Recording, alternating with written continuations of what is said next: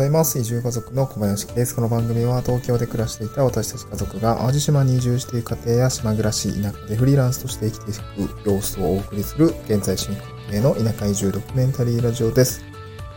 えっ、ー、と、今日の淡路島はですね、ちょっと雨が降ったんでしょうね。少しひんやりしていて、なんか、ここ最近ずっとカンカン照りだったので、なんか少しですね、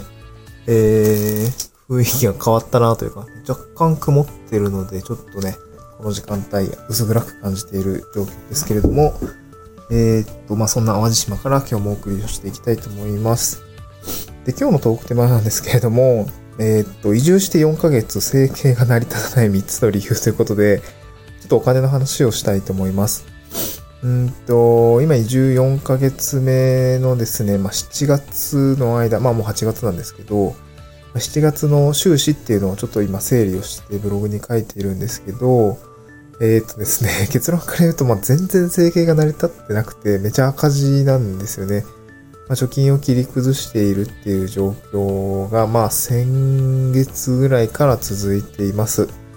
まあ、なんでなのっていう、その生計が成り立たない3つの理由っていうところで、まあ、先に3つ言っておくと、1つ目が収入が少ない。1つ目が社会保険と税負担が大きいよう。3つ目が自動車ローンの負担が地味に痛いっていうところですね。この3つが、まあ、えっ、ー、と、この24ヶ月目の、まあ、整形が成り立ってない理由になります。でちょっと一つずつ深掘りをしていきたいなと思うんですけど、まあ、一つ目の収入が少ないは、えー、っと、まあ、これずっとそうなんですけど、まあ、会社員、東京で会社員してた時代よりかは、本当にね、うんと、月収で言うと、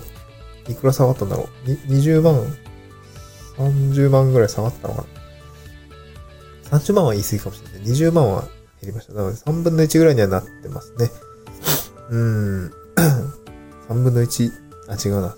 年収で言うと3分の1下がってるんですけど、まあ、東京にいた頃って手取りが30から40いかないぐらいですかね。めちゃくちゃ辞める前はめちゃくちゃ忙しくて、残業代がかさんだりすると、本当に40ぐらいいっちゃう月があったんですけども、現状は まあ、それ手取りで40なんで、税、そこはもう税しっかり払った後なんで、も額面でいくと40超えちゃってるんですけども、現状どうかっていうと、額面というか、普通の業務委託契約なので、満額その契約の金額16万6千円で地域おこし協力隊の給料入ってくるんですけど、そこからね、えっ、ー、と、まあ、二つ目の理由に関わるんですけど、税、税、税、税金とか社会保険っていうのを払う形になるので、マジで手取り9万ぐらいなんじゃないかなって 思うんですよね。うん、現状1年目って。え、ちょっとあれかな？せっかくだから、計算してみますけど、えーと、多分16万6千円まず額面手取りで入ってくる。手取りっていうか、額面収入入ってきます。毎月15日に入ってくるんですけど、えー、っと、毎月、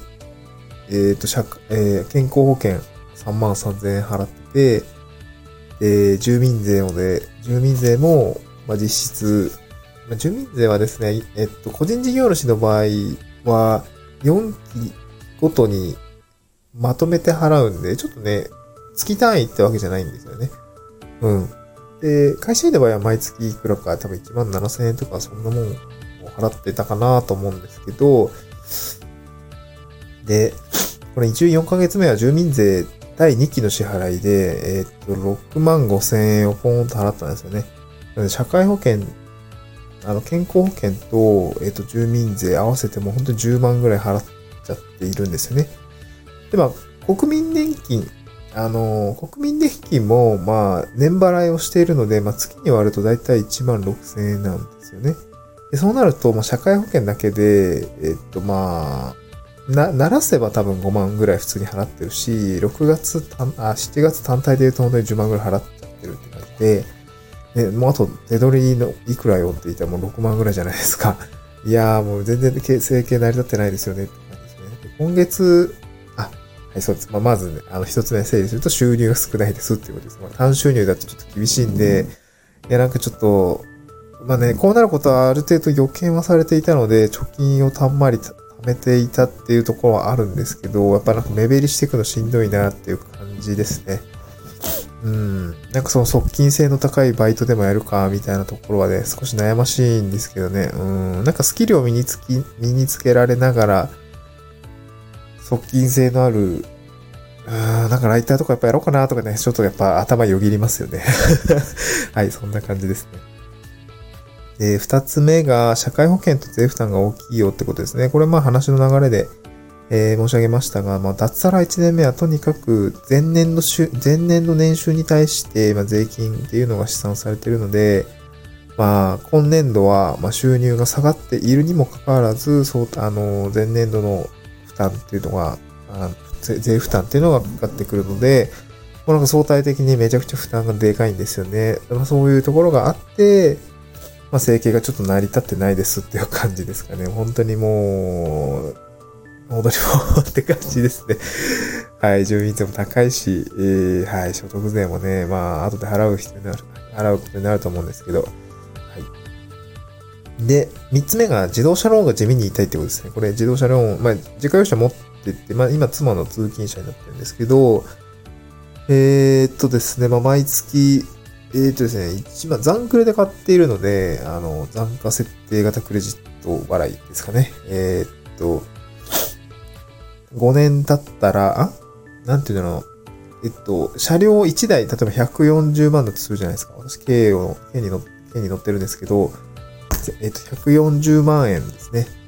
残価を設定するって言ってるのが、なんか5年ぐらい経ったら、一旦その、車か、車を買い替えるかどうかっていうのを判断するんでよね。で、その時の残価っていうところが、ある程度その、まあ、残存価値みたいのが残って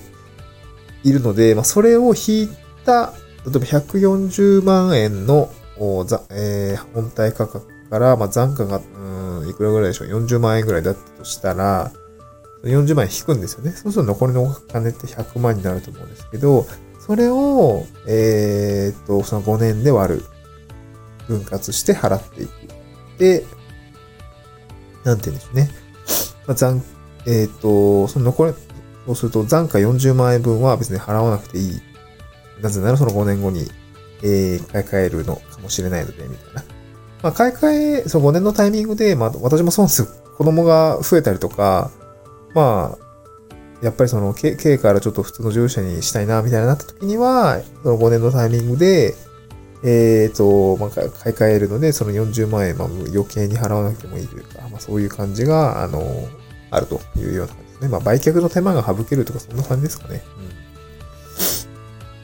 なので、まあ今毎月9800円を、えー、払ってるんですね。まあいろいろ点検とか車検代も込み込みのなんかなんとか点検バッグみたいなのを使ってるんですけど、まあ鳴らして、毎月1万円で今車が乗れている状況なんですけど、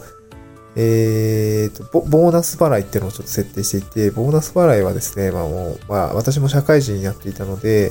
まあ、会社員、会社員やっていたので、毎月6月と12月にボーナス出るんですけど、なのでその翌日ですね、7月と1月に、まあ、毎月10万円っていう感じ、10万9000円ぐらいを、まあ、ボーナスで払うというような設定をしていたので、まあ、今月はですね、ちょっと私もすっかり忘れたんですけど、あの、協力店ってボーナスないので、何にも普通の収入なんですよね、その7月の月って。で、ボーナスないのにボーナス払い設定してるんで、まあ、そこでドカーンと10万円あの減っていくっていう感じで、えーと、もう、もう赤字ですよね この時点でもう赤字っていう感じです。はい。なので、まあ、移住4ヶ月目の収支っていうのは今ブログにまとめてるんですけど、まあ、後ほど公開するとして、えー、7月は大赤字というような感じですね。